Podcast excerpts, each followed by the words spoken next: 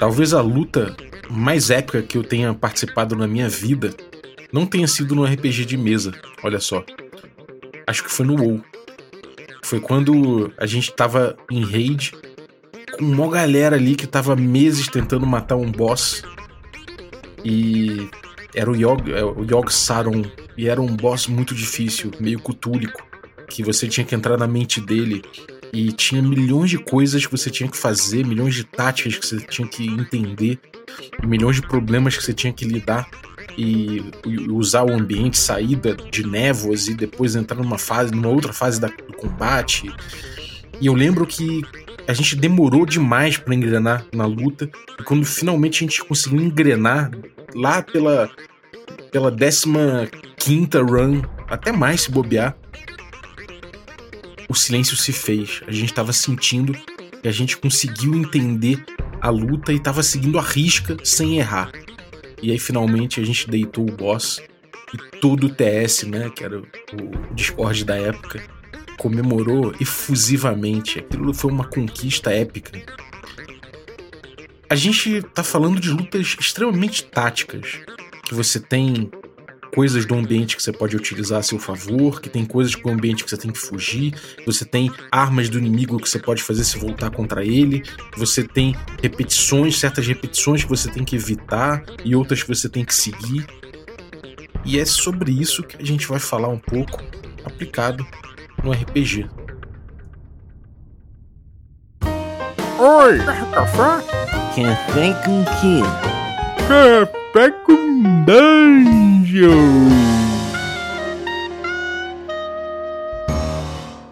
Bom dia, amigos do Regra da Casa. Estamos aqui para mais um Café com Dungeon na sua manhã com muito RPG.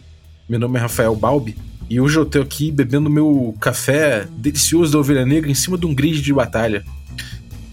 Esse café é um café de pequenos produtores, delicioso, cara. E você pode amanhecer tomando um café como esse, que tem os gostos tão tão diferentes assim que chega até alguns deles a ficarem bem bem docinhos assim, você não precisa nem de, nem de açúcar para ser sincero para tomar ele, cara.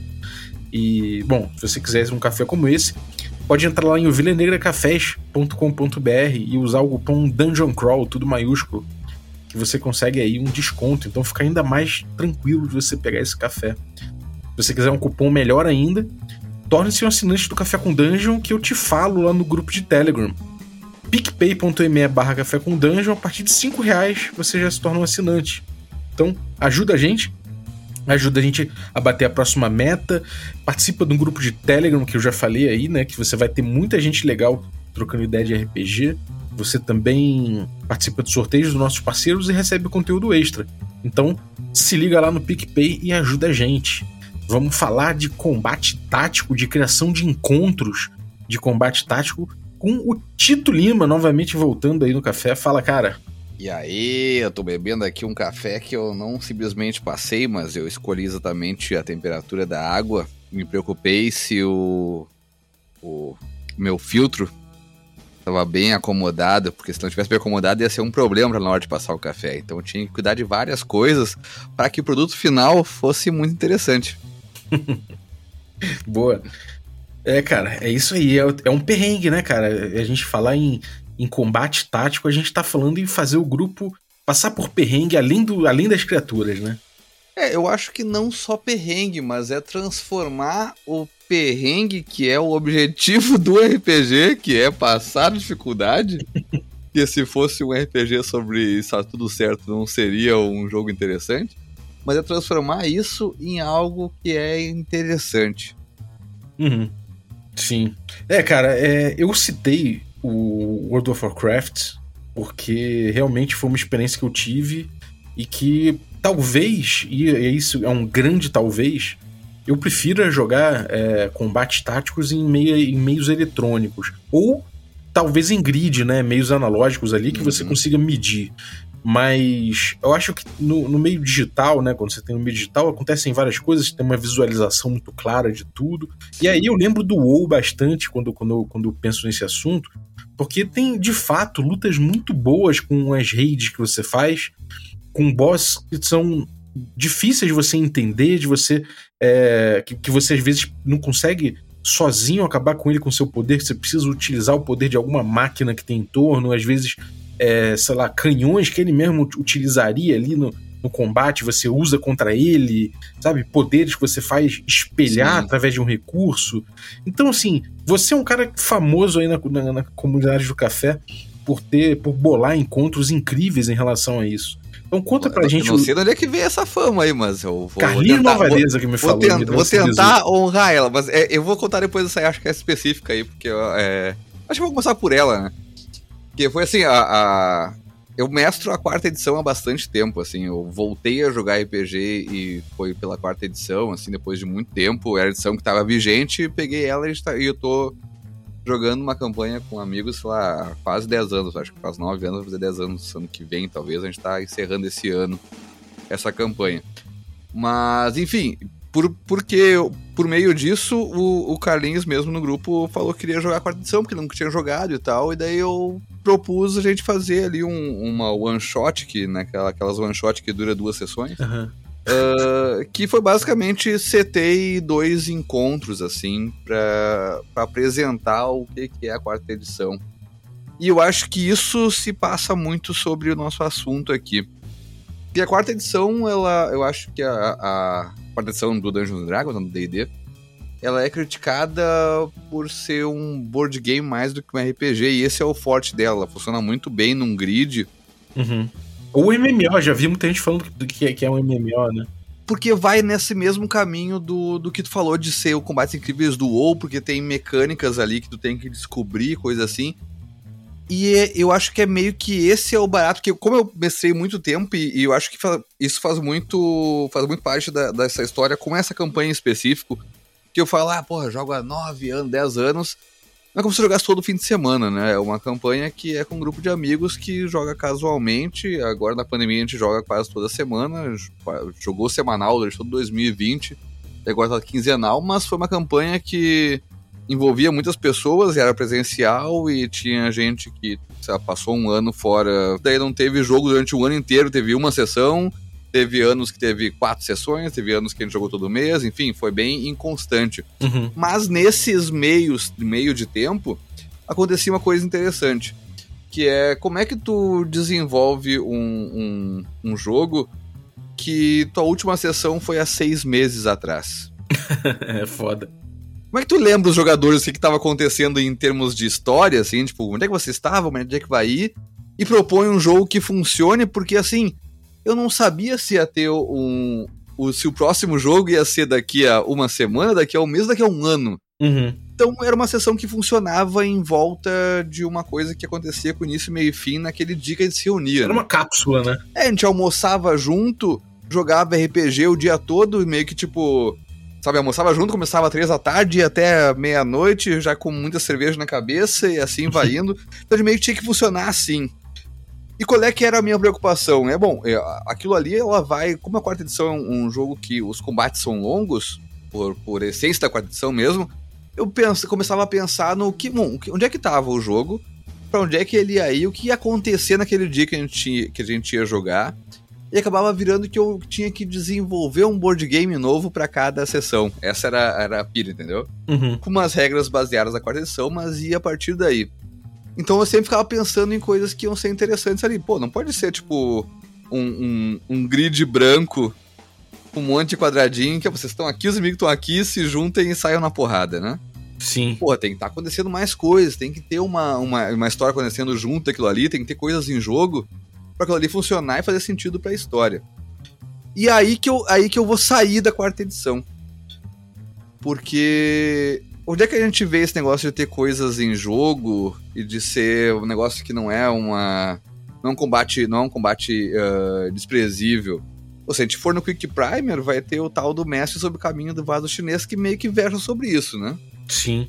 Então, assim, se a gente sair do grid, a gente vai estar indo um pouco pra esse lado também. Assim, pô, como é que eu faço um encontro Sim. que seja mais do que duas facções brigando, que é o grupo com outro personagem, com outro com outro com outra facção, né, com outro grupo de inimigos assim, tal, que eles vão jogar seus D20s e quem tiver resultados melhores ganha esse combate, que é basicamente isso. né?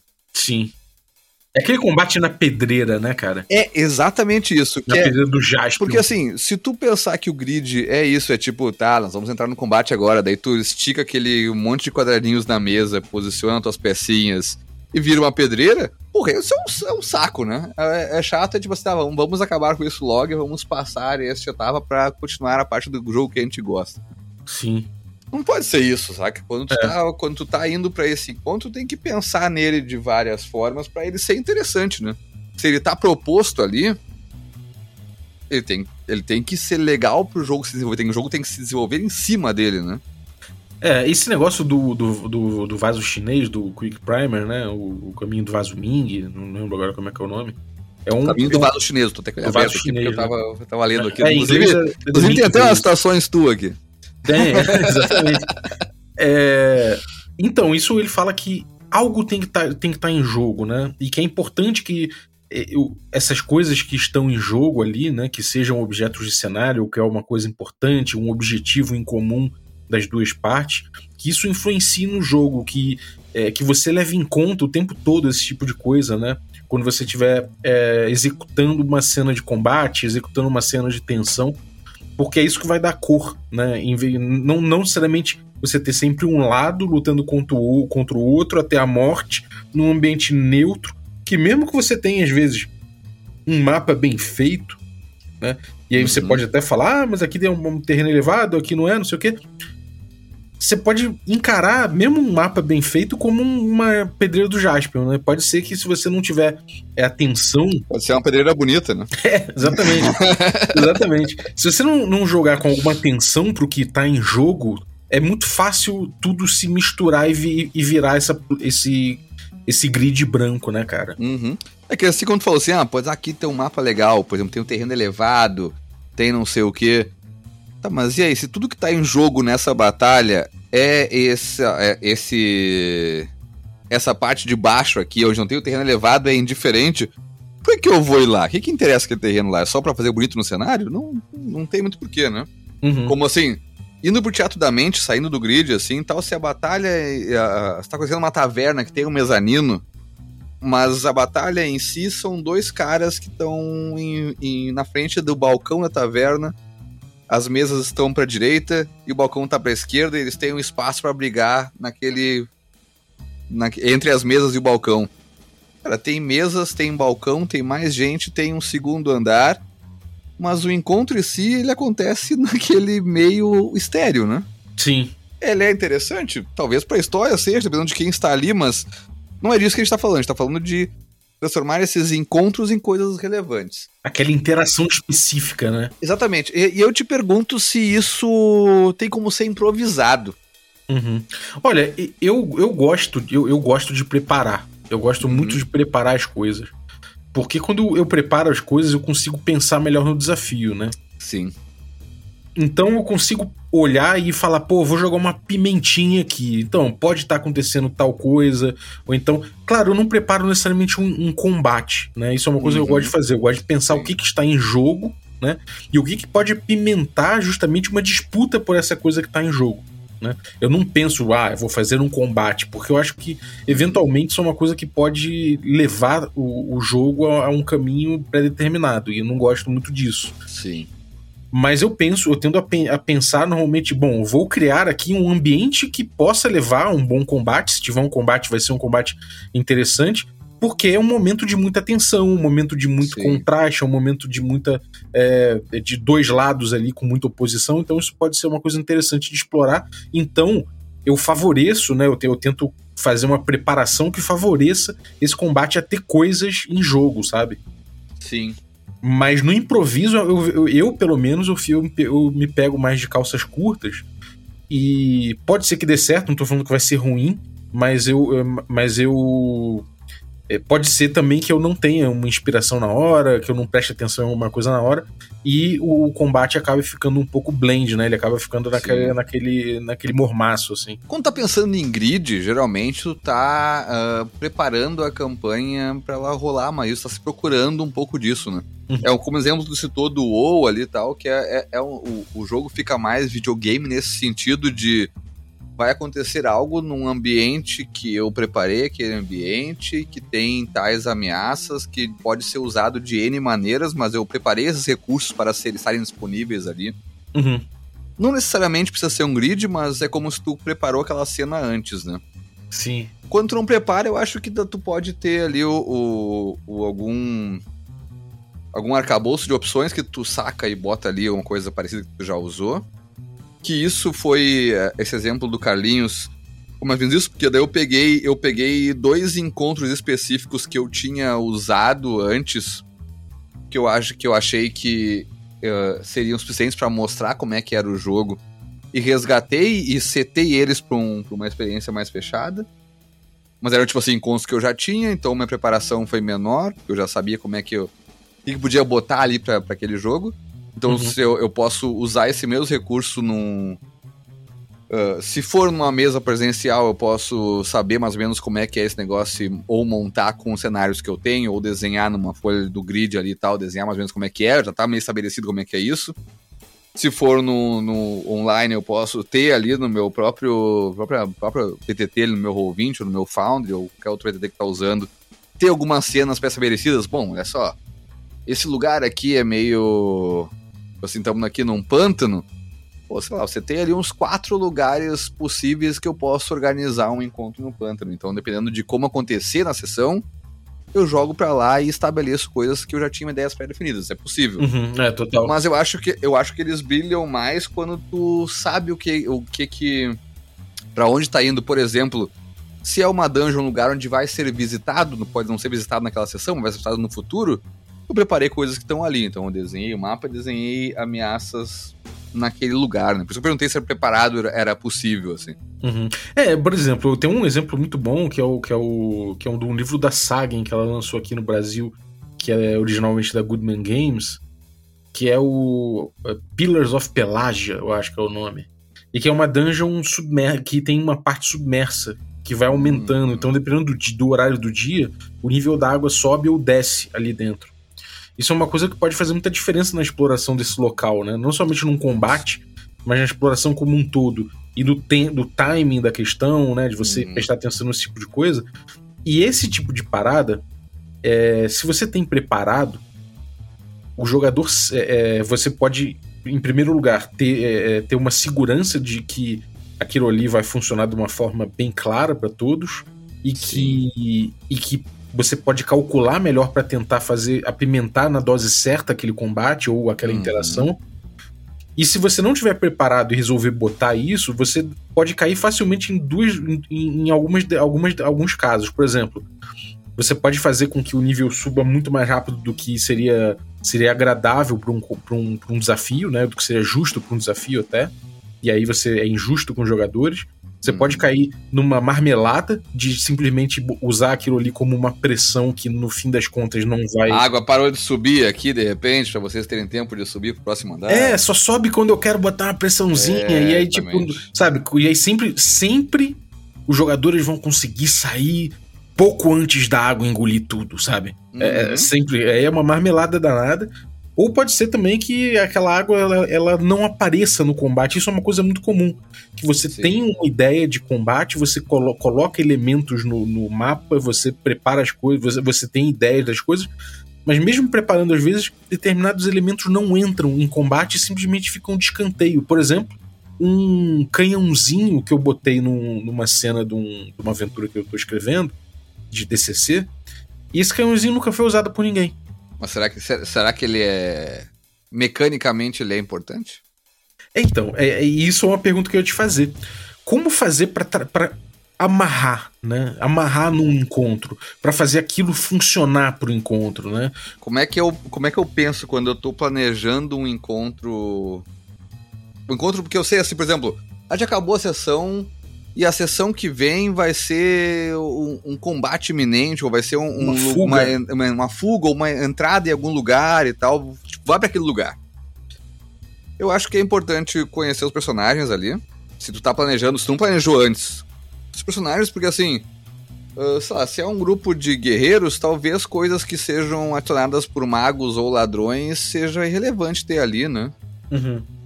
Ela pode fazer sentido se tu planejou aquela dungeon antes, os personagens foram criados, estão invadindo aquele negócio, ela faz sentido uh, narrativo, faz sentido pela verossimilhança da coisa, ela tá ali, beleza.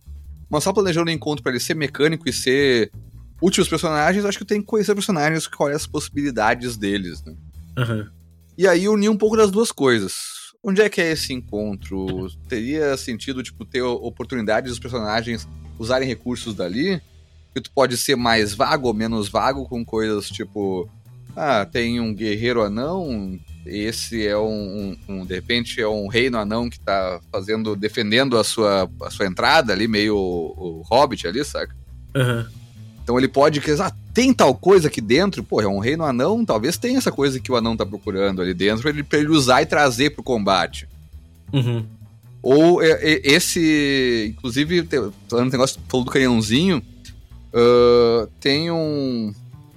Tinha uma situação exatamente essa, que era um... um- o grupo tava defendendo a entrada, era uma ponte com uma entrada para um, um reino anão e tal, e estavam os gigantes querendo entrar ali, que eles tinham roubado o negócio dos gigantes, aquela coisa toda.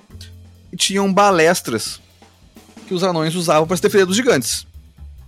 E os anões, eles operavam aquilo ali do jeito que um NPC menos protagonista opera, entendeu? Ele dá um daninho dele se ele for atacar e tal, mas a arqueira do grupo, ela vai ter o poder usar as suas habilidades com aquela balestra. Uhum. Então, em vez de ela atacar com um arco, ela vai pra balestra e usa a balestra, entendeu? Então ela Sim. vai usar o cenário pra usar aquela combate ali. Eu não sei se o canhãozinho teria uma coisa do tipo.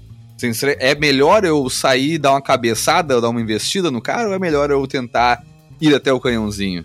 Sim. É, o, o, o lance do canhãozinho, eu, eu che- eu cheguei à conclusão agora, e a próxima vez que eu mestrar essa aventura, eu for fazer o teste dela, eu vou usar certamente, é que eu posso botar algum elemento antagonista usando o canhão contra o grupo.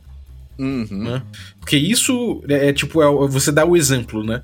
Então você quer um Sim. recurso que há em jogo, ele é uma ameaça pra você e você pode não somente neutralizar aquilo, mas você pode de repente conquistar aquilo pra usar contra, né? O seu, Sim. o seu oponente, ou usar a seu favor em determinado momento. É, então, isso é uma coisa que eu acho que quando você começa a construir uma cena tatica, taticamente, né? Falando, Uhum. você começa a pensar nesse tipo de coisa. Você consegue. Você começa a amarrar quando você fala, bom, eu não vou deixar esse recurso solto ali, porque às vezes ele simplesmente perde relevância. Se ele, se ele não tá na- a- contra mim. Pode ser também que, pô, eu nem me importe em passar, de repente, três rounds indo até lá pra tentar usar, de repente, nem tá funcionando, eu, eu nem entrou na cabeça do mestre aqui, que, ah, essa é só uma relíquia, sei lá.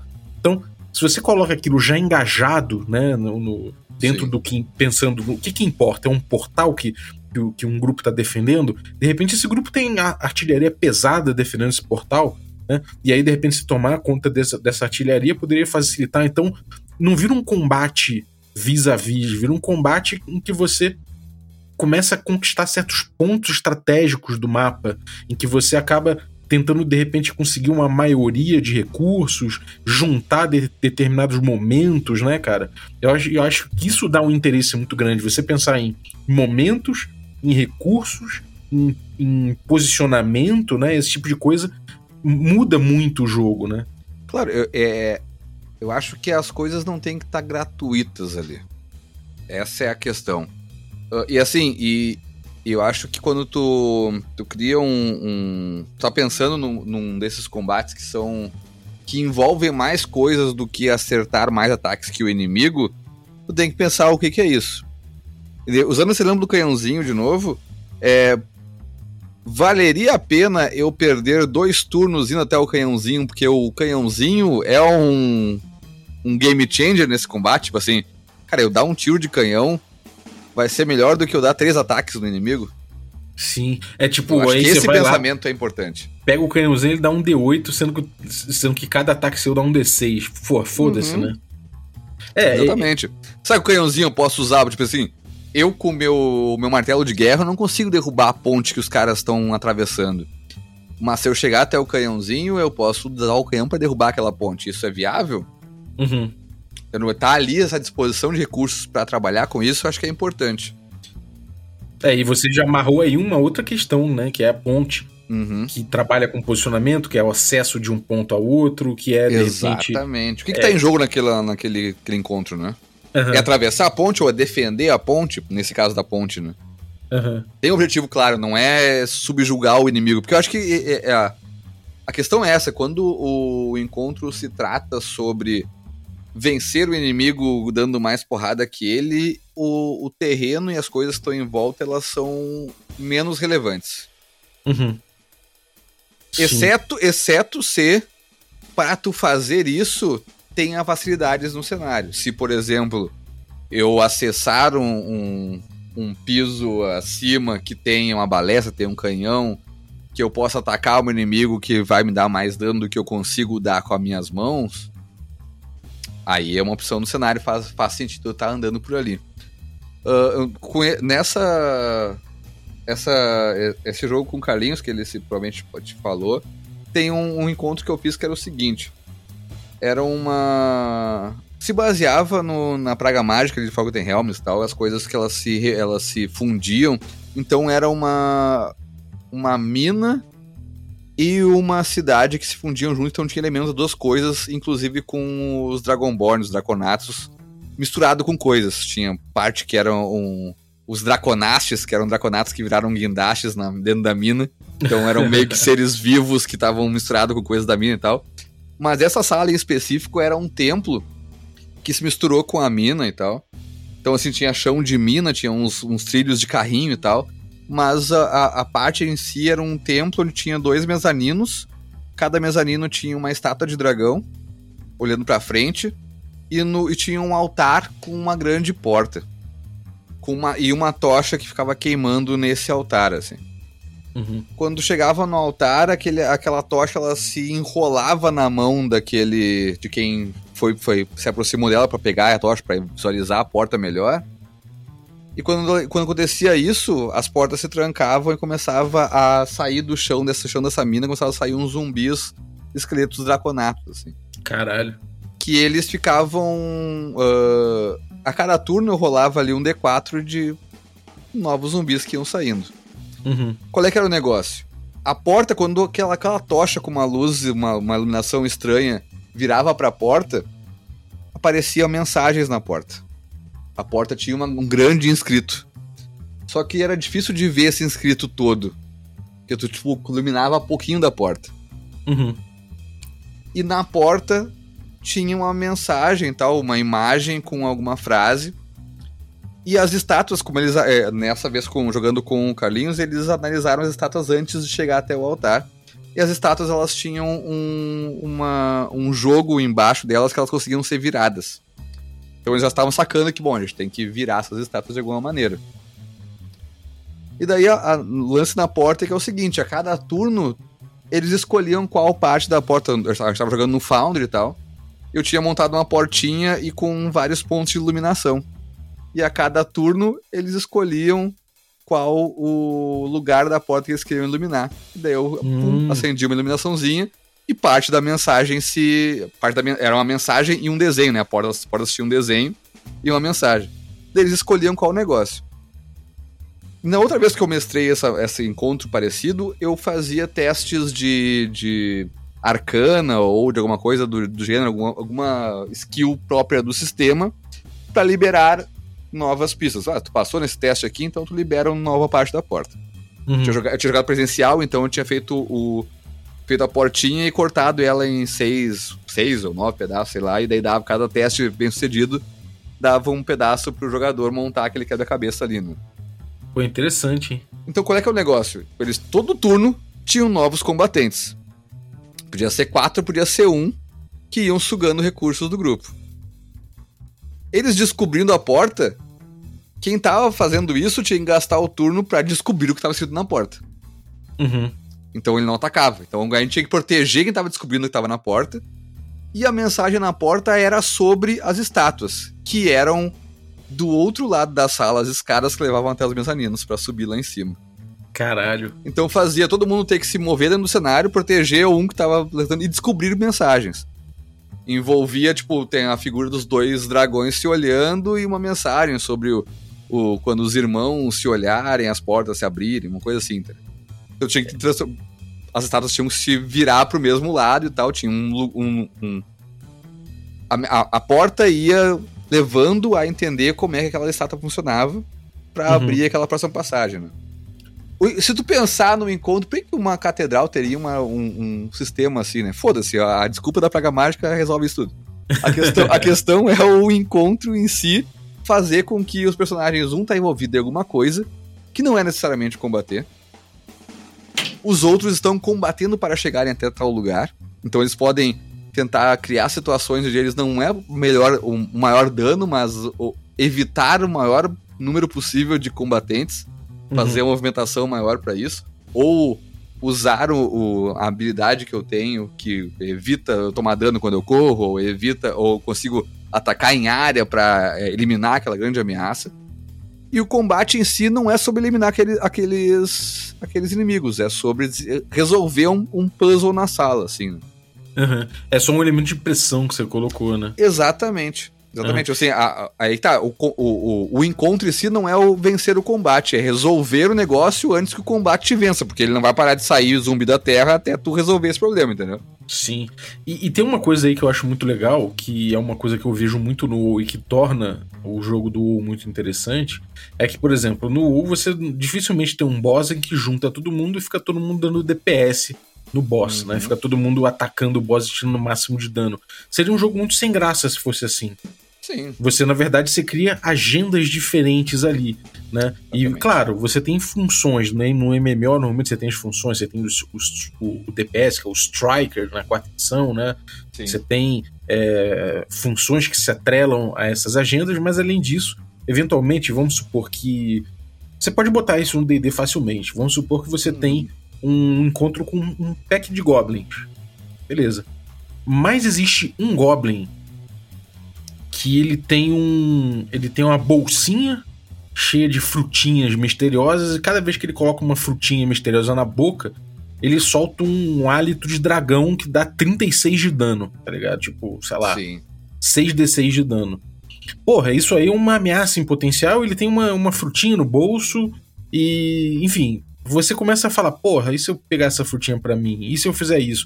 E aí, você, de repente, você fala, porra, é, é, existe algum jeito... Quer dizer, frutinha é um mau exemplo, mas vamos supor que eles estão num ambiente que tem uma estátua e toda vez vem uma estátua com um raio que solta que, que vai até ele e ele fica Não, três a- vezes mais mas a- poderoso. mas a frutinha funciona também. é o- a frutinha pode ser uma, uma gema, pode ser um recurso qualquer que ele É, tem exatamente. e eu posso tomar dele. É, Ou pelo você- menos para fazer ele parar de usar. É, exatamente. Aí você de repente coloca alguém que, porra, de repente você não consegue derrotar aquele goblin específico, enquanto ele, porque ele tá cheio de frutinha, tá comendo aquela frutinha, mas de repente você consegue anular ele conseguir de pegar a frutinha, então você consegue cortar o, o, o saquinho das frutas e deixar esparramar pro chão, tacar. Uhum. Enfim, você tenta contornar essas coisas de algum jeito, enquanto outros estão acabando com os amigos dele que são mais fracos, mas que, que pentelham a, a questão. E enquanto isso tá uma guerra, então tá todo mundo ali se fudendo, então personagens de suporte tem que, tem que curar o- eles enquanto isso, e tem que ter certeza de que aquele, aquele rogue que tá andando lá tentando cortar a, a- bolsinha de fruta do Goblin, que esse cara vai estar vivo, que ele não vai ser descoberto, então de repente o grupo gasta recursos ali em cima. Então você vê que há uma multiplicidade de agendas no mesmo Uhum. combate que deixa todo mundo ocupado e ainda existe uma sinergia que está acontecendo ali que precisa acontecer, que precisa é, ser, ser funcional, né? E aí Sim. isso, para você causar isso, né, existe essa coisa de você calcular bem a estratégia do, do, do mapa que você está botando, da- do encontro que você está colocando.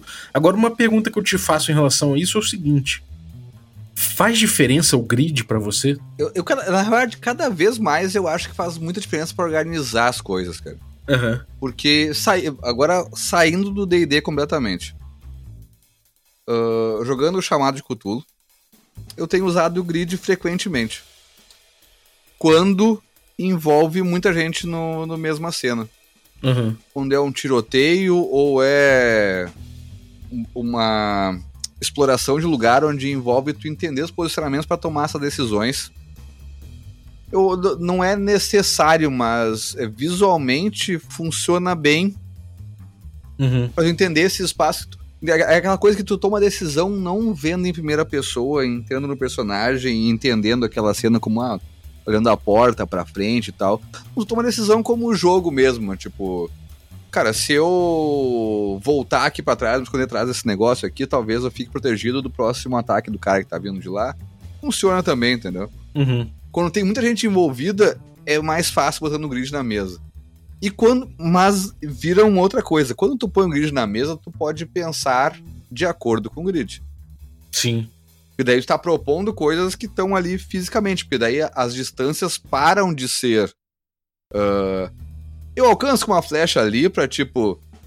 Eu tenho 10 quadrados até lá. O meu arco alcança 10 quadrados, alcança, então beleza. Conta com isso. Elas, é, as distâncias, por exemplo, ficam menos narrativas e mais simuladas, né? Justamente. E, e é assim.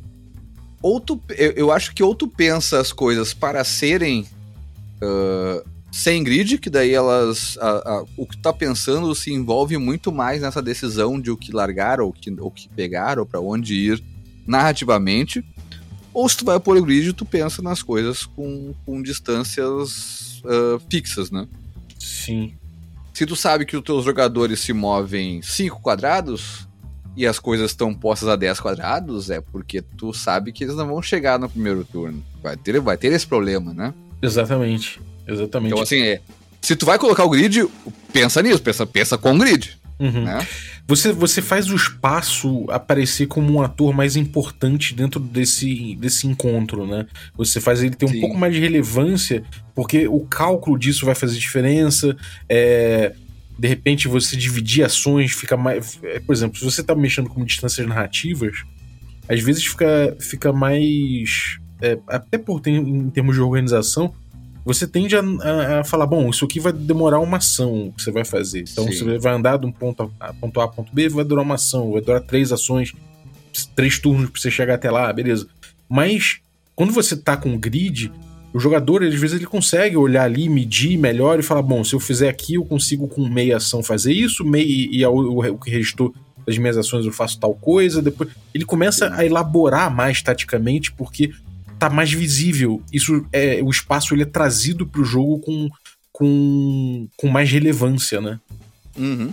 E isso é interessante porque, por exemplo, ontem mesmo tava jogando jogando chamado e foi uma sessão com grid, uma sessão que foi basicamente a, a ação o tempo todo num espaço fechado onde tinha grid. E o chamado não é um sistema que ele é feito para usar com grid. Então tem várias coisas que deixam a margem à interpretação. Uhum.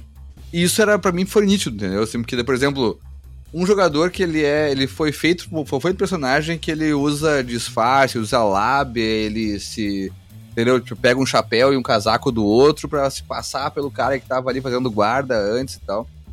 Ele queria andar X quadrados e desenvolver tal cena ali dentro, entendeu? Tipo assim, não era um negócio tipo assim, ah, eu tenho uma habilidade que eu posso enganar se eu me mover quatro quadrados. Uhum. Não, a gente tava lidando do jeito contrário, que é. ah, cara, eu vou me mover até aqui, porque eu quero entrar nesse lugar aqui e eu quero fazer tal, tal ação. Uhum. E daí, tipo, o sistema não dava suporte para aquilo ali. A gente tava usando o grid como uma- um espaço de organização mesmo. Cara, olha só, tem quatro caras aqui, a loja é assim, o tal lugar é tal, de tal jeito e tal. Poderia ser um desenho, né? Poderia ser um desenho, um rabisco, Mas né? poder- poderia ser um desenho. Estava num grid porque justamente a gente estava jogando num VTT e tinha suporte para ali. Eu tinha o mapa pronto que veio com a aventura. Só botei ali as coisas, botei os, os personagens em cima e tal. Fazia muito mais sentido pra gente se organizar, para os jogadores visualizar onde é que eles estavam indo. E pra gente, por exemplo, marcar os tokenzinhos que estavam sendo tomando dano e tal, e ser automatizado pro VTT, né? Uhum. Eu, eu lembro da primeira aventura de quinta edição que eu fui mestrar em Roll20, que era com o meu grupo lá do Rio e tal. É, meu grupo original, né? E eu lembro que eu botei um combate e nunca, calculei mal as, mal as distâncias de início- do início desse combate ali. Uhum. E acabou que os dois lados passaram três rounds falando: me movo, me movo, me movo, me movo, me movo, me movo. Sim. Então, cara, quando você consegue calcular isso e assim, se você tá usando o grid, pode ter certeza que ele vai ser é, ele vai ancorar mais esses, essa ideia tática do, do espaço da relevância do espaço no jogo, naquela cena. Uhum. Então, use isso a seu favor, né? Eu acho que isso é uma coisa muito importante, porque se você não usar, ele vai jogar contra você. Ele passa a ser um Não, incômodo, né? Mas assim, ah, já, eu já tive experiência parecida com essa tua aí, de tipo, me movo, me movo, me movo, porque foi o seguinte. ah, já coloquei, por exemplo, o mapa da masmorra inteiro, assim, tipo, um andar inteiro, um mapa gigantesco. E daí o grupo tem aquela ideia assim, não, vamos se dividir, o ladrão aqui que é mais furtivo, enxerga no escuro, é draw, não sei o que e tal, foi pra um lado, os outros estão no outro. E aí o ladrão já tá, tipo, 15 salas na frente, porque ele, foda-se os outros, ele tá, e vou, eu sou foda, eu vou, vou ir adiante. e estoura um combate. Então, beleza, rola iniciativa, todo mundo rola iniciativa e tal, se vocês estão bom pra lá, rola iniciativa também. No teu turno, então, se move teu deslocamento todo, até chegar lá vai demorar um tempo. Cara, faz parte do jogo, o grupo se dividiu, narrativamente ia ser a mesma coisa, cara. Você vai demorar aí tantos turnos pra chegar até lá. É isso aí, entendeu? Uhum. Não é, não tá no teu controle. Se tu tirar disso, é tipo, cara, e ainda mais nesse sentido. Se fosse tirado da mente, nesse- tu tirar isso do jogo ia ser meio estranho. Tipo assim, cara, o, o ladrão andou sete salas. E eu tô aqui Sim. meio com outro grupo aqui, a gente tá na minha primeira sala investigando direito. Como é que eu vou chegar lá no. Se cada turno demora 10 segundos no, no old school, ou 6 segundos no, no quinta edição aí e tal. Como é que eu vou chegar lá correndo se o cara andou pra caralho? Vai demorar, não vai? Então, cara, se tá na, na, na, na mesa, na tela, onde o que que seja, o grid, cara, foi escolha do jogador, vamos lidar com isso aí. De repente, é, é- faz parte da tensão eles verem o cara que tá sozinho tomando pau pro inimigo que ele encontrou, enquanto eles correm esse movimento, tentando, tentando achar recursos pra fazer alguma coisa também. Uhum. Sim, é, concordo plenamente. Isso aí é quando, é, quando é, essa distância que o ladrão tomou, ela passou a ser um problema tático do grupo, né? É, então, é, É, e isso, isso já aconteceu diversas vezes. E é isso é um problema para um jogo que é de combate tático, que é o, o combate tático funciona quando o grupo inteiro tá junto.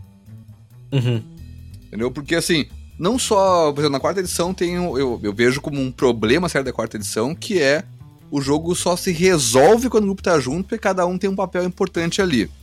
Mas em qualquer combate tático, o jogo funciona quando tá todo mundo junto, porque, cara, se todo mundo tá junto e tu tá longe, nós vamos passar aqui, sei lá, duas horas do jogo resolvendo uma situação num lugar específico e tu vai passar não jogando ele. sim, Seja porque todas as investigações estão aqui encontra- entrando nesse ah, nesse mausoléu onde tem um ritual acontecendo num chamado de Cthulhu, onde lá, metade do grupo tá lá e outra metade tá descansando no hotel ou falando ou, ou na biblioteca pesquisando outra coisa que, que é aleatória. Cara, metade daquela sessão vai passar ali porque tá acontecendo coisas ali e tal, e faz parte. Eu não, eu não sei muito como resolver isso. Se tiver alguma ideia de como resolver, me diz, porque eu não sei. É, eu, eu acho que existe uma coisa, né, de você pensar um pouco na função de cada um, que cada um pode Uhum. desempenhar. Não necessariamente aqui, aqui cada um vai, mas aqui cada um Uhum. pode desempenhar idealmente, né? Isso é uma coisa que eu acho Sim. interessante. E aí, tipo, se tem alguém longe, pode ser que, que isso esteja faltando, né? E essa pessoa Sim. seja uma, uma coisa, alguém a, a- a integrar o grupo, mesmo que o grupo É. mande algum- contato, Sim. alguma coisa que busque. Mas quando acontece isso é legal. Quando, É, tipo assim, exatamente. Caralho, se tivesse o ladrão aqui, ele Exatamente. conseguiria abrir essa porta e a gente tá tentando abrir na melhor, força. manda aquela message que você tem aí guardada pro ladrão, porque a gente vai precisar Exatamente, muito dele nesse exatamente. momento. Não, entendeu? mas é que aí tá. Isso é legal. Isso é legal porque que dá a sensação de que. Porque assim, quando eu falo de preparar o encontro conhecendo teu, teu grupo, não é de que só quando o grupo estiver todo no- na situação ideal tu vai pôr aquele encontro. Não, Sim. é que assim, tá criando situações onde aquele grupo de personagens vai andar ali com algum interesse, né? Sim. A mesma coisa do exemplo que eu falei antes. Pô, não tem nenhum, nenhum mago, nenhum interessado em magia no grupo. Entrar na, na, na, na, na masmorra. Na masmorra do, da, da magia. Talvez seja menos interessante, né? Sim? Os puzzles mágicos percam um pouco de sentido. sim, Então, assim, Agora- pensar, pensar nisso que é importante, né? sim. Agora tem uma coisa que, que, que o WoW, né? Que mais uma vez vou citar o WoW em relação a isso, que eu acho que é muito relevante. É... existe, existem bosses, né? Que existem chefes, chefões ali que a luta. Você sabe que você precisa fazer determinada coisa para vencer aquela luta. Uhum. Por exemplo, sei lá, mais uma criatura dessa que tem um raio que enquanto se, se, se esse boss tiver acesso a um raio, esse ele vai ficar muito poderoso e o grupo não vai aguentar, o tanque não vai aguentar, o healer não vai aguentar. Enquanto, enquanto a torre estiver de pé, ela fica jogando raios no tanque ali. O tanque tá, tá aguentando isso, mas alguém tem que destruir aquela torre pra ela parar de fazer isso. É, exatamente. Tirar aí, recursos do boss, né? é, e aí, sei lá, a cada cinco rounds os maguinhos já vão lá se, e levantam a torre de novo, se você deixar essa coisa. Esse tipo de Sim. dinâmica, né? E, Uhum. e, bom, a gente sabe que existe normalmente uma forma melhor de, de, de matar esses.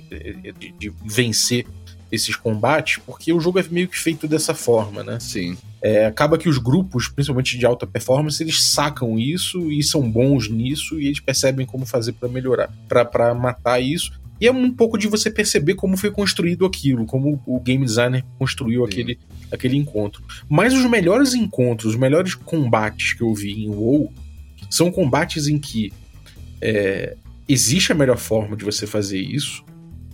E só que vamos supor, né? Tinha um combate que eu não lembro qual é agora, em que vinha, vinha um, ficava um, um cara castando uma magia que é extremamente poderosa e que ela mataria o, o tanque. Certamente, se passasse. Então, eu, como ladrão, é, que eu era rogue, né? Eu tinha que ficar, eu tinha que tomar conta especificamente desse cara. Então eu ficava ali próximo dele, é, tinha uma função secundária, mas principalmente eu ficava ali perto dele quando ele começasse a soltar uma magia, eu tinha que cancelar aquela magia ali com um chute. E, e aí eu voltava a fazer qualquer coisa que eu fo- fosse fazer secundariamente, mas o importante era que aquela magia não fosse feita. Se fosse feita, o combate provavelmente acabaria ali. Sim. E aí teve uma, uma situação, uma, uma rodada muito emocionante, inclusive, que a gente conseguiu vencer o desafio, e que eu morri. E que eu morri. Alguém não, não conseguiu matar alguns dos ads ali, do- dos minions. Sobrou muito minion, me fudi nos minions, morri ali. E o maguinho ia soltar magia e fazer o bagulho. Eis que o tanque sai correndo, cria agro o suficiente, que é uma, uma mecânica para manter o chefão batendo nele. Ele tem um Sim. surge de, de agros grande o suficiente para correr até esse, esse maguinho, cancelar ele e voltar. Então foi uma, uma luta heróica em que houve uma superação incrível por parte de um jogador para poder suprir certas, certos problemas que aquela tática encontrou. Então você chega à conclusão de que não é um jeito único de matar, é um jeito muito melhor de você matar aquele, aquele Sim. boss. Mas que há outros jeitos criativos que você pode mexer para vencer aquilo. Eu, eu gosto muito quando eu vejo uma luta tática de, de qualquer jogo, inclusive RPG, quando você vê que não há uma, um, um jeito ideal, único de se vencer aquilo, mas que pode até ter um que é mais fácil, mas que é, é, há outras formas de se vencer e que principalmente a criatividade dos jogadores pode vencer. Por exemplo, naquela cena que você falou dos zumbis saindo do chão, Uhum. caso um mago sei lá, aquilo era, era, era lama, sei lá, de repente, era, era o quê? Cara, era o chão de mina, assim, então era Terra. areia, areia, terra, assim, né? É, Tipo, de repente o mago não, eu transforma não descrevi isso com, com precisão, né? Se alguém É, de quisesse repente o mago- perguntar mais. faz uma magia de água, transforma aquilo tudo em lama e depois transforma lama em pedra. Fica uma laje de pedra. Uhum. Acabou, não tem como sair zumbi. Sim. Matou o encontro. E ótimo que matou, né, cara? Eu acho que quando tu tá pensando num encontro, assim, que tem. Esses encontros mais táticos que a gente tá pensando assim, não, tem essa mecânica aqui, o cenário desse jeito. Tu tá pensando exatamente como pensando num videogame, assim, né? As, a- as coisas que estão postas geralmente são essas. A grande magia do RPG é que tu tem possibilidades infinitas. Sim. Então, quando alguém quebra a, a- quebra esse andamento do encontro, não é uma coisa tipo assim, pô, o cara tá estragando o meu encontro. Não, o cara achou como fazer isso mais interessante. Uhum. Porque desse se, se, porra, se tu consegue ah, impedir que saiam zumbis do chão por X turnos, porque provavelmente não vai ser pra sempre, mas vai ser por um bom tempo, e sabe, de repente aquilo ali vai, vai, vai ter que ter que quebrando receita todo, todo turno, vai ter algum teste pra ver se aquilo ali se, se quebra e se os zumbis saem de novo, beleza. Mas, pô, tu achou uma maneira com teu personagem de ganhar mais tempo pro grupo. Uhum. E aquilo ali tava. tipo, Cara, o encontro era. Sai, sai gente do chão todo turno. Um XD4, um D4 ou X dado e tal. Sai do chão todo turno. Cara, todo turno tu pode descobrir um pedaço do negócio e tem que fazer alguma coisa com o negócio, com, com as estátuas aí, beleza. A partir disso, como vai ser resolvido? As duas vezes foram diferentes que eu, que eu rodei, assim, né? Uhum. E eu acho que, que meio que vai ser sempre isso, sempre vai ser diferente. Sim, é isso é fundamental, né, cara? Porque vai depender dos personagens que estão envolvidos, porque cada personagem vai ter um recurso diferente pra usar. Mesmo se for num jogo de school, onde eh, os personagens têm poucos recursos mecânicos, mas são jogadores diferentes pensando em formas diferentes de solucionar um problema. Então eles vão pensar em coisas diferentes, em como usar os próprios recursos que eles têm, sejam recursos como uma corda, ela pode ser usada de diferentes maneiras de acordo com os jogadores, seja em jogos que tenham a- uma mecânica própria para aquilo ali, né? Uhum. Então eu acho que tu, tu pensando no, no, no encontro, vai propor um encontro com. com um encontro com uma. Ele vai estabelecido de tal forma. Como vai ser resolvido vai ser um outro problema. Ele pode ter uma solução para um puzzle, como esse encontro que eu falei das estátuas e tal, pode ter. Como ele será resolvido, ele poderia ter sido- sido resolvido por acaso. Uhum. Porque eles tinham, por exemplo, eles tinham investigado as estátuas antes de acionar a armadilha que era as portas fecharem e começar a sair os zumbis. Sim. Só que eles, se eles tentassem colocar o- as estátuas em todas as posições possíveis, eles teriam por acaso resolvido e aberto a porta? Poderiam ter resolvido. Uma hora sim, né?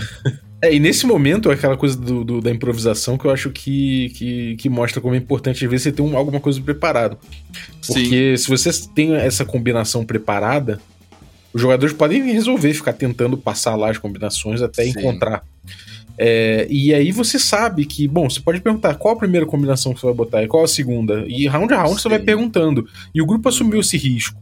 Né? E você sabe que Sim. ele, Agora, se você não tivesse essa combinação pronta e fosse uma combinação X qualquer, porque você não preparou nem o que tá escrito, nem a combinação, nem nada, essa responsabilidade passa a ser sua como mestre dizer quando vai acontecer isso. Ainda que você possa pedir uma rolagem. E aí É. assumir que, bom, o cara passou no teste de, de arcana, então ele sabe qual é a combinação perfeita, então ele passou.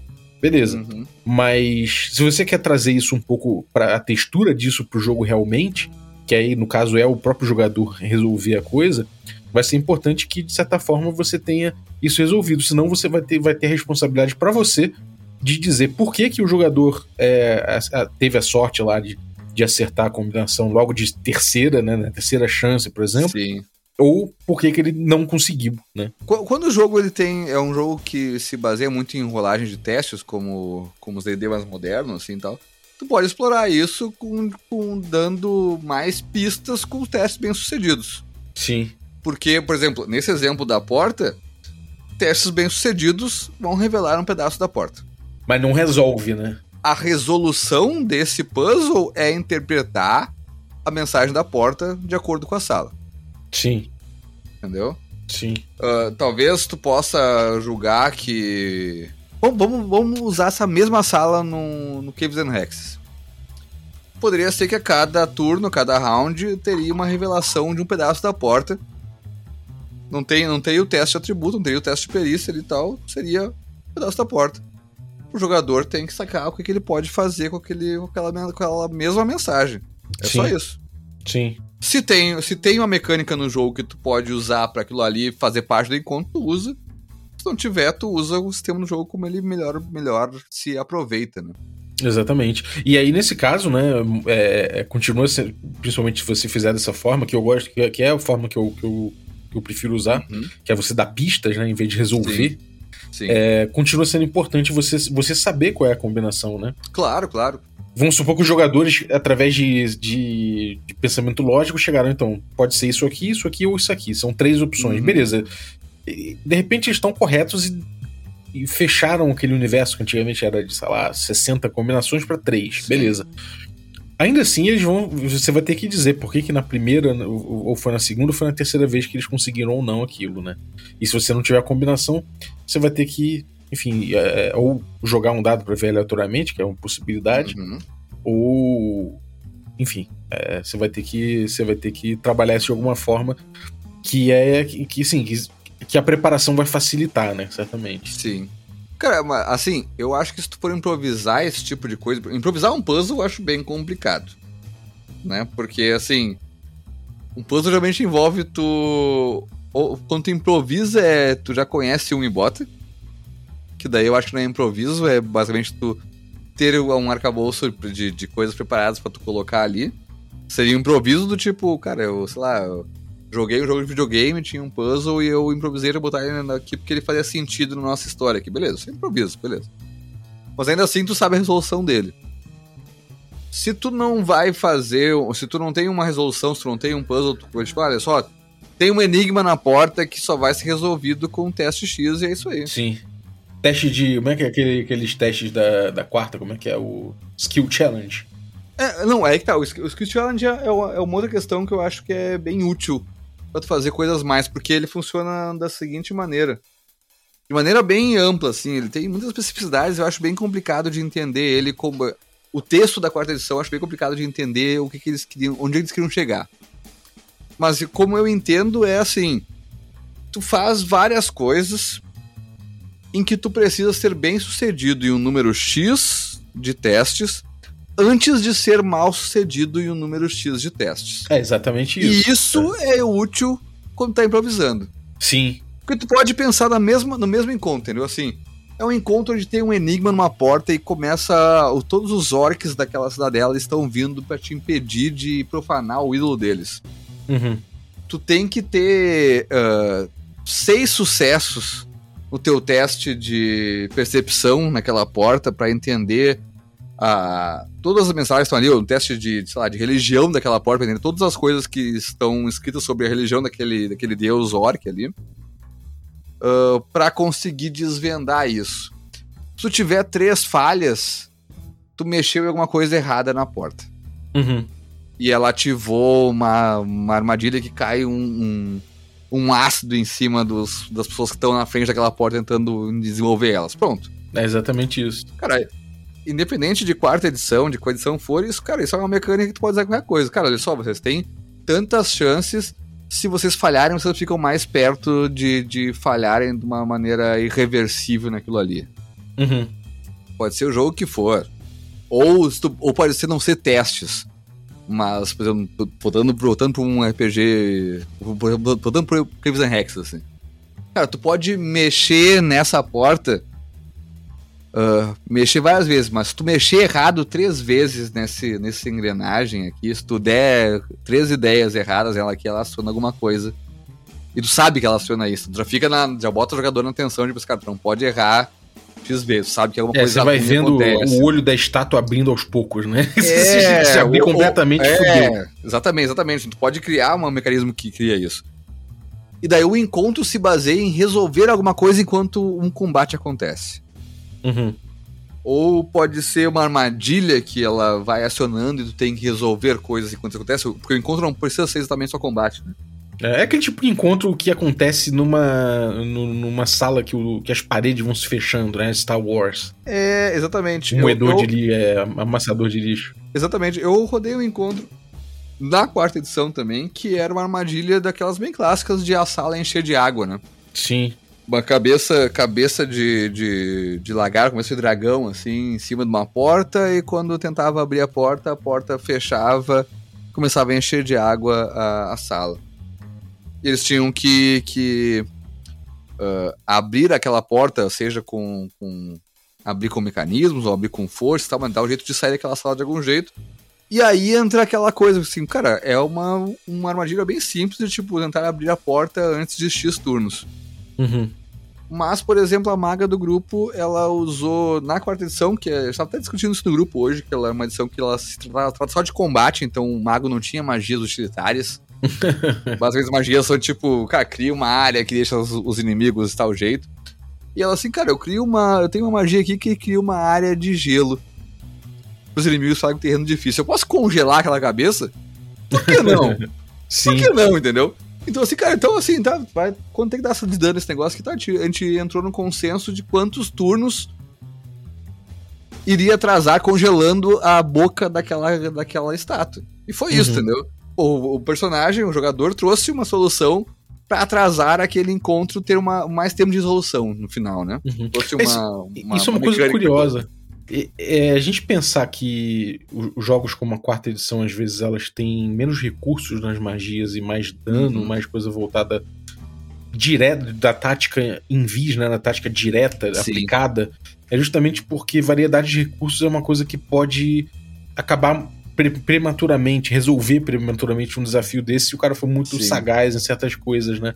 Então é mais fácil. Se você tem um- só magias de dano, a- a la canhoneira, você não tem grandes recursos para poder contornar o problema, né? Sim. É, E eu acho que eu acho que mais do que isso, às vezes, é, é até um o contrário. Porque a quarta edição ela tinha esse lance do- dos power cards que tinham o que, que a magia fazia exatamente, mecanicamente, que era um jogo que se propunha dentro do grid, eu vou usar este, este poder aqui, eu vou conseguir mexer essa peça, dar dano em, em- em essa aqui, e essa área vai ser tal coisa. É isso que dizia a magia. Porém, ela tinha um, um textinho itálico numa parte da carta falando como é que isso funcionava narrativamente, Hum, sim. né? Então era você podia usar ela com recurso, O né? que, que o jogador sagaz fazia? Mestre, o meu personagem, ele tem essa habilidade aqui, onde ele se teleporta quatro quadrados e dá um ataque. Ou seja, eu estou preso numa sala, mas eu me teleporto. Entendeu? Eu não preciso atacar isso, tipo depois, assim, só quero me Cara, teleportar. não, não- exatamente, exatamente. Eu, cara, eu sou um cara que se teleporta. Se eu me teleporto pra dar um soco, por que não me teleportaram a fugir de uma porta que tá me trancando? É porque o jeito Entendeu? que coloca, ele já coloca como uma utilidade em combate, mas você pode pensar fora disso, né? exatamente. E, é- e é- e é exatamente isso, tipo. Tem que ver, o, o, pra mim, quando, quando a magia do jogo acontece, é quando tu tá pensando como teu personagem é. Se o sistema diz que teu personagem dá mais dois de dano porque ele joga um. um porque ele ataca com uma espada que pega fogo, quando tu precisar de fogo em alguma situação, pô, meu personagem ele, ele tem uma espada que pega fogo quando ele ataca. Por que eu não posso acender uma fogueira com isso? Sim. É porque às vezes num combate, num jogo que é extremamente tático, em combates que são Sim. extremamente táticos, você acaba pensando aquilo como é numericamente quase, né? Não importa muito a skin, importa que é um Uhum. golpe que tira um D8, né? Ou um Exatamente. golpe, um golpe que tira 2D10. E é ju- justamente isso que o RPG não pode perder em relação ao MMO, né? Exatamente, mas é isso aí. É, eu acho que quando tu tá pensando no combate tático, tu vai pensar muito quando é um sistema. Ah, quando é um sistema que nem a quarta edição, até a quinta edição também tem bastante disso, que a quinta edição pra mim é um, é um combate tático que tem algumas lacunas, que daí tu tem que resolver conversando como é que vai ser aquela tática que tá acontecendo. Mas Sim. ainda assim é um combate tático. O Pathfinder 2, ou qualquer outro jogo que tenha esse combate tático mais, mais explícito, ah, tu vai planejar ele contabilizando isso. Como eu falei, tu vai pensar no jogo, cara, tem tais jogadores, talvez seja interessante que o, o- que esse lugar que eles vão explorar, ou que este combate explore tais possibilidades que eles estejam aptos para desenvolver e tal, beleza. Mas quando é que o jogo vai. Quando é que. ah, ah, não o jogo como sistema, mas o jogo como ele é de verdade, que é na mesa, ele vai brilhar quando o jogador te, su- te surpreender como mestre. Porque se tu pensou num encontro que é matematicamente pensado em como agir ali, aquela coisa toda, quando algum, jogo, algum jogador trouxer alguma uma situação fora da caixa que te, que te trazer uma solução que tu não pensou, vai ser, vai ser a maravilha do jogo ali. Tipo, porra, se eu usar desse jeito aqui, será que eu consigo desmoronar aquele morro onde os caras estão atirando de arco longe na gente? Sim. Com essa magia X? Ou com o meu guerreiro dando uma cabeçada embaixo daquela viga? Porque ele tem essa habilidade aqui que ele consegue movimentar tal coisa que eu bater? Sim. Aí a, a maneira que vai fazer, daí vai ser, do- vai ser da mesa, entendeu? Sim. Mas tu pro- proporcionar uma, um terreno com possibilidade dos jogadores interagirem é o importante. É, com- completamente, concordo bastante, cara. É bem isso, é bem isso. O livro da quarta edição tem umas coisas interessantes pra gente pensar nisso, porque eu acho que o jogo se trata muito disso, né? Na página 62 do Guia do Mestre, tem terreno e funções. Funções é aquela coisa quarta edição de que cada personagem tem uma função específica, ou, ou monstro tem funções específicas também. Sim. Mas não é essa questão aqui. Ele fala de uma coisa que eu acho interessante que é o, o método de terreno, método naturai, natural. Logicamente faz muito sentido que as criaturas procurem as condições de terreno mais favoráveis. Se você já criou o mapa da área, pense em como o vilão poderia explorar o terreno de forma inteligente juntamente com seus companheiros. Até mesmo os animais são espertos bastante para tirar vantagem no terreno. Por exemplo, os leões fazem tocar as pedras de nascentes, a água atrai presas sedentas e bloqueia algumas rotas de fuga. E ele também separa com um método avançado. Se estiver criando um encontro pensando exclusivamente na experiência de jogo, comece escolhendo monstros e depois invente um terreno que potencializa as vantagens desses adversários. Que é mais ou menos isso. Uhum. Um é tu pensando em como é o, o- Eu acho que um é mais tu pensando no. improvisando, que é tu ir pensando um pouco adiante de onde os jogadores estão. Que é como aquele terreno que tá posto ali vai ser usado por criaturas que estão ali em volta, né? Isso independente de qual jogo seja. E o outro é tu pensar, não, vamos fazer como que é. Como eu pensava quando tinha essas sessões muito espaçadas. Uhum. Não, vai ter tais, tais criaturas tal, estão lutando com tais tipo de coisas. O que eles podem. que terreno pode ser interessante pra isso estar posto, né? Sim. Sim. É, total, cara. Isso é, uma- é um, é um bom jeito de pensar, né? Você inverte a coisa, né? Uhum. Você pensa primeiro na criatura, depois você pensa no ambiente ali. É, eu acho, acho muito interessante. E, bom, cara, acho que é isso, né? A gente, a gente abordou bem o assunto, já. já é claro que acho que tem muita coisa ainda a ser trabalhada sobre isso aí. Acho que é um, um assunto quase infinito. No livro da quinta edição, aqui no, no livro do Mestre, Dungeon Master Guide, também tem uma parte que é interessante dar uma olhada, porque eu acho que ela inspira também pra improviso. Que é na página 85 do livro em português aqui, que é Encontros de combate divertidos. Não Ah, sim. encontros de combate ruins, né? Sim. Mas ele, ele fala aqui do, do tipo assim. Características de terreno que representem riscos inerentes tanto para os personagens como para seus inimigos. Ou seja, se tiver um lugar onde tu pode empurrar personagens para cair num precipício, é um, um temor dos personagens estarem ali, como pode ser os personagens usando para derrubar os personagens, né? Sim. coisa do tipo. Características do terreno proporcionem uma mudança de altitude, tais como fossos, pilhas de caixas, vazia, caixas vazias, saliências e sacadas. Eu acho que verticalidade é um negócio que é do caralho de explorar. É verdade, cara. Verticalidade é muito Tá, e maneiro. como a gente tá acostumado a, a fazer mapas 2D, né? Aquele mapa de visto do, do pombinho voando ali. Isso se perde bastante, mas sempre que eu, que eu usei verticalidade pra caramba, assim, foi muito legal. É verdade, verticalidade é uma parada muito interessante mesmo. Sim. Por exemplo, voltando, voltando para o exemplo de quarta edição de novo. Hoje eu tô ne- nessa, nesse exemplo todos. Ah, tinha um, um cenário onde tinha uma. Uma parte alta. Tu podia subir, assim, tava meio que um mezaninozão, assim, num, num, lugar onde tinha um, um, um- inimigo que era um inimigo único, que era um, um, tipo, um, dragão mutado, assim, meio mutantezão, assim, gigantesco. Onde, ah, por exemplo, os dois pés deles tinham tokens diferentes, sabe? Uhum. E o, o que aconteceu foi que o ladrão aproveitou esse parte de podia subir no cenário pra pular na cabeça deste bicho, enquanto o anão tava atacando os pés. E eles me propuseram, tipo assim, ah, se eu tô em cima e ele tá embaixo, eu posso usar isso como um, um flanquear? se tu tá em lados opostos e tal. Por que não um flanco vertical, né? Que é o Uhum. tipo usar, cara, usar a altura junto, não só o 2D, né? Mas usar o 3D também, essa altura toda do negócio. né? Porra, tem um ladrão cavalgando um monstro gigantesco meio Shadow of Colossus, assim, né? Porra, Sim. caralho, ainda bem que eu tô dizendo assim, não, não pode, que a regra só diz que se tu tiver aqui no, no X, não, tá em cima, tá embaixo, vambora, tem mais dois aí, vambora. É, isso é muito bom mesmo. E, e isso é uma questão que é realmente no, no grid de combate, é, ele, ele, ele acaba de um jeito ou de outro. é, criando uma tendência da gente não ver isso, né? Da gente não Sim. enxergar, porque, É porque ele. tu enxerga ele- como xadrez, né? É, ele vê, a gente vê em duas dimensões ali somente. X no, no, no, no eixo X e Y e não no XYZ, né? Uhum. A outra, a outra coisa na listinha aqui é características que motivem ou forcem os personagens e seus inimigos a se moverem pela área, como lustres, barris de pólvora ou óleo e armadilhas de lâminas giratórias. E aí eu digo mais. ah, às vezes tem no grupo alguém que ataca de longe e sempre fica num lugar seguro e nunca é ameaçado, né? Uhum. E já aconteceu, por exemplo, ter um encontro que era numa torre, uma torre redondinha, onde todo turno subiam bichos pela torre em lugares aleatórios do cenário.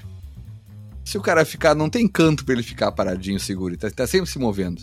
Sim, é, isso é interessante. Não ter lugar seguro, isso dá pra, pra pegar também paralelo com videogame, esses, esse FPS, onde os caras fazem mapas onde tu não pode ter um lugar, onde tem só um lugar pra tu olhar. Sim. Sempre tem duas opções pra tu ter, ser atacado. É bom de pensar isso também. O, o- o cenário ele vai ter ali disposto de maneira que não vai ter um lugar onde, tipo, um- uma Termópolis, assim, né? Onde tu, ah, vou ficar aqui parado matando inimigos sempre, né? Sim. E, assim, é uma vantagem muito clara. Se, é- se, aparecer, se, se isso acontecer, vai ser baseado em um jogador pensar nisso, né? Não tu propor isso direto. Sim. É, isso é uma. uma é é uma função de game designer um pouco, né? Do, de level designer do mestre, né, cara? O mestre entender um pouco. Ah, eu acho, tipo que, eu coisa. acho que é total isso, né? Tu não tá É. pensando no encontro, tá pensando num level design total, assim. Isso junta com a próxima coisa aqui também, que é inimigos em locais difíceis de alcançar ou em posições defensivas, de modo que os personagens que normalmente ataquem à distância sejam forçados a se moverem pelo campo de batalha. Por exemplo, os caras que estão nas seteiras do castelo, né? Uhum, sim. Você tem um cara num lugar onde ele tá atirando flecha em ti, de longe, e tá protegido, que tu não consegue acertar ele de longe, então tu vai ter que ir até lá, tu vai ter que se mover. Sim. E se movimentar naquele grid, eu acho que é importante no, no- nessa. Tipo assim, tu fazer coisas que se movimentem, ou pelo menos inte- interessem os jogadores a se movimentarem, é, é fundamental dentro, dentro desse, desse combate. É, cara, isso é muito bom mesmo. E é aquela coisa, né? É você, é você mostrar, bom, existe uma posição favorável, então ocupe, né? Coloque o Exatamente. ocupando. exatamente. Não deixe isso aí desocupado, porque a chance disso não entrar em jogo é grande. É aquela, aquela, aquela máxima do canhãozinho mesmo.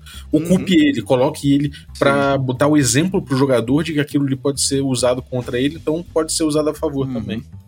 E, ca- e tem, e tem mais uma coisa que eu acho que é muito legal de encontro, que dá pra usar de diversas maneiras. Eu já usei, eu não lembro se eu usei e vi ou se eu vi e usei, mas que era do Drunken and Dragons, que agora é Rune Rummer, que ele tem um vídeo especificamente que é de, de tempo, timers. Hum, legal. Tu ter um tempo pra resolver tal coisa é um- uma pressão muito legal. Uhum. E esse tempo não ser pré-definido antes é mais legal ainda. Total, cara. Tipo assim, cara, olha só. A cada. Eu, eu não lembro quais, quais os exemplos que ele usa, mas assim, sei lá, a cada um D4 turnos vai sair um, um golem de pedra da, daquele buraco. Uhum. Então vocês têm. E, e vocês têm que abrir tal porta, vocês têm que, sei lá, tirar um deslocamento, resolver algum problema. Então tu vai ter sempre um timer que vai ser aleatório. E assim, ah, saiu o turno, e tu vai jogar mais um D4 e vai estar acontecendo. Tá claro pros jogadores, vai ser um negócio bem game, assim, bem, bem jogo. Que a cada X espaço de tempo vai acontecer tal coisa. Sim.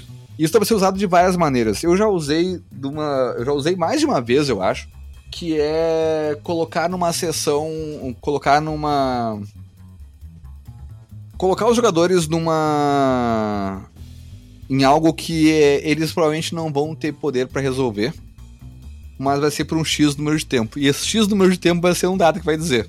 É, isso é interessante, cara. Recentemente eu usei num um, meio que um lance meio tutorial do tipo. Eles estavam entrando numa parte final da campanha agora que ia ser com, enfrentar dragões vermelhos. Um exército deles. Não era um dragão vermelho, né? São vários. Só que até agora, até agora o jogo todo tinha passado enfrentando a. Às vezes aparecia um outro dragão menor e tal. E eu queria mostrar o que que é enfrentar um dragão vermelho. Uhum. Só que eu não podia fazer isso, tipo assim, olha só, foda-se aí, todo mundo vai morrer, não precisa mostrar como o dragão vermelho é foda. Não. e tá, foi uma sessão, uma sessão meio assim, ah, faltou um, ou essa tá meio entre sessões, tá meio faltando uma coisa, eu não, vou, vou botar uma sessão meio tutorial pra mostrar o que é enfrentar um dragão vermelho pra colocar esse- essa pressão nos jogadores pro resto dessa parte da campanha. Uhum. Então, eles foram eles estavam meio que patrulhando uma parte ali do, do cenário e tal, assim, estavam o grupo todo meio, coloquei eles numa situação meio assim, tirei a gente deles nesse, nesse ponto de eles não estavam, eles não foram lá porque eles quiseram, eles estavam numa situação onde eles estavam com trabalhando com, com uma resistência, com um grupo de meio escondido num lugar e tal. E eles estavam no dia deles de patrulhar aquela, aquele tal lugar pra ver se tinha ameaças e tal. E ali apareceu. o- o- os dragões descobriram o lugar onde eles estavam e, e fizeram um ataque. E a, a moral do encontro é que eles iam enfrentar um dragão vermelho. E ia acontecer alguma coisa que ia acabar com esse encontro em um de seis turnos. Uhum. Então, assim, pô, no início, no início do, do, do combate foi, tipo, joga um D6 e vocês vão ter todos esses turnos. Na- no dia em específico eu não falei, só pedi pra jogar um D6 e anotei o resultado. Não sei se é a melhor, melhor forma, eu acho que pode ser abordado de duas maneiras, ou tu, que tu guarda esse resultado e bota depois, mas isso é meio ilusionista. Tu pode dizer que o combate vai durar X turnos até acontecer tal coisa. Sim. Mas como a gente tinha uma história pregressa e tal, eu, eu tava amarrando esse negócio há muito tempo de tipo chegar uma, um personagem antigo que ia chegar com uma armada de barcos voadores pra se juntar àquela resistência, aquele, aquele grupo. E esses barcos voadores iam ser um recurso pra eles usarem no- na campanha a partir dali. Foi uma sessão onde juntou meio que tudo isso. Então eu me, me permiti usar esse recurso de tipo, ah, joga um D6 aí, depois a gente vai ver como acontecer e tal. Uhum. Mas pode ser só, tipo assim, cara, vocês têm um D6 pra resolver essa questão aqui. É, você pode ir dando indícios também, né? Eu usei dessa forma porque fazia muito sentido na campanha, mas eu Sim. acho que pro jogo poderia ser, por exemplo, assim, cara, vo- vocês estão longe da, do forte, o exército tá vindo, ele vai demorar um D6 turnos pra chegar aqui e ajudar vocês. Então, ele, o, o- basicamente, o encontro era aguentar um dragão vermelho adulto por um D6 turnos. E o jogador tirou 6 no dado. Então eles tomaram o dado. E daí. E, só que isso foi legal porque foi um tutorial, assim, tipo, poderia morrer alguém? Poderia, porque 6 turnos contra o dragão pode morrer um monte de gente, obviamente. Sim. Tipo assim, dependendo do, do nível dos jogadores, estava no nível 9, assim, ainda assim era o, tipo, uma ameaça ah, acima do que eles podiam enfrentar, basicamente, pelas parâmetros do jogo e tal. Ah, e eles viam que o dragão voava, o dragão fazia o diabo e tal, acontecia. Então, assim, até agora eles estão lidando com esse negócio. Eles escolheram viajar pelo subterrâneo para não topar com dragões voando. Eles escolheram, tipo assim, não, tem um dragão ferido lá naquele lugar, a gente vai atacar ele ferido. Porque a gente não consegue enfrentar dragões de frente a frente. Então, cara, isso foi um recurso que. Foi um timer que eu joguei. Disse, olha só, joga um dado, vai ser o X turnos que vocês têm pra fazer aquilo ali. Pode ser usado de várias maneiras. Pode ser usado pra resolver tais coisas, pode ser usado pra chegar, pra trazer mais monstros, pra acontecer alguma armadilha na sala, vai ser ativada em X turnos. E é só um dadinho de timer, assim. E o timer, pro jogo em si, ele tá correndo com os jogadores vendo, né? Sim. Então, pro encontro em si, ter um timer é muito legal. Que é aquela pressão da dungeon de ter um encontro aleatório rolando, num jogo de school, é basicamente a mesma sensação no encontro tático, assim, né? Tipo assim, cara, olha só, a gente tem que vencer isso aqui, ou resolver, ou fugir em X turnos, porque vai acontecer tal coisa de novo, essa coisa pode ser ruim, ou a gente tem que fazer parar de acontecer tal coisa, que pode ser uma posição de vantagem, pode ser o canhãozinho, Sim. enfim. É, eu, eu fiz isso no, no final da, do Magic Punk, segunda temporada, foi bem Uhum. legal, cara. Eu botei o dado mesmo, botei o dado ali na Uhum. frente, fui diminuindo. Essa pressão, eu acho que acho que ela, ela, ela leva o grupo a, a resolver na- naturalmente a pensar eficientemente. Você não precisa nem ficar Sim. fazendo uma pressão prévia, falar, galera, planejem aí. Não, não precisa, você só larga o grupo que ele vai começar a Mas- ter que pensar assim dessa forma. Tem o relógio do 24 horas ali, né, meu? É, exatamente. né? Tem que, tem que desarmar a bomba até chegar antes de chegar no zero, né? exatamente. tu nem sabe se a bomba vai explodir um confete, né? O importante é. que tu tem que resolver antes de descobrir o que vai acontecer, tem que resolver. Exatamente, exatamente. Maneiro, cara, maneiro. Acho que a gente deu um panorama legal pra galera. Vamos encerrar aqui. Vamos encerrar aqui. Já passou de. chegando uma hora e vinte aí de, de podcast. É, mas isso aí é assunto pra mais de metro. É, dá uma, é não, não encerrou o assunto de forma alguma. Então, Titão, dá o teu recado aí. Cara, o meu recado é planejem sempre que possível e improvisem com o máximo de coisa que tu tiver ah, de bagagem na mão. Mas joga RPG. Bom, é, o meu, meu, meu papo vai ser parecido com esse aí, cara. É, é, se prepare para improvisar melhor, né? Então prepare bem a situação, que aí você vai improvisar legal, vai ser gostoso.